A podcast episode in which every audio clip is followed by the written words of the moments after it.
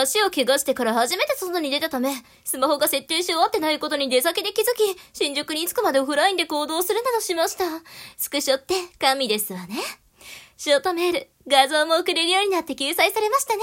何も再生できないスポットライ、エモすぎですの。小田急の無料 Wi-Fi、お母さんお父さん、感謝ですわね。